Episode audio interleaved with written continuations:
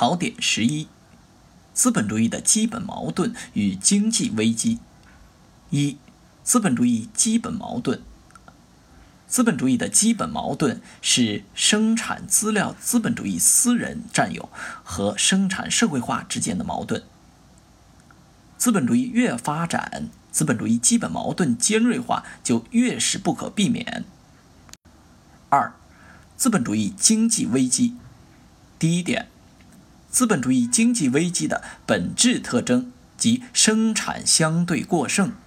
相对过剩是指，相对于劳动人民有支付能力的需求来说，商品显得过剩，而不是与劳动人民的实际需求相比的绝对过剩。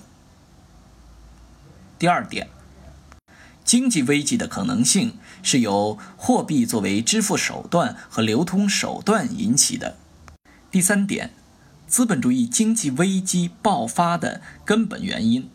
即资本主义的基本矛盾，它具体表现为：第一，生产无限扩大的趋势与劳动人民有支付能力的需求相对缩小的矛盾；第二，个别企业内部生产的有组织性和整个社会生产的无政府状态之间的矛盾；第四点，资本主义经济危机具有周期性。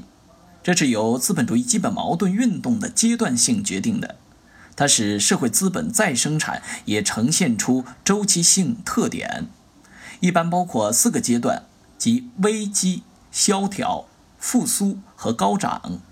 这四个阶段是相互联系的，其中危机阶段是周期的基本阶段。资本主义的再生产不一定都经过四个阶段。但是危机阶段是必经阶段。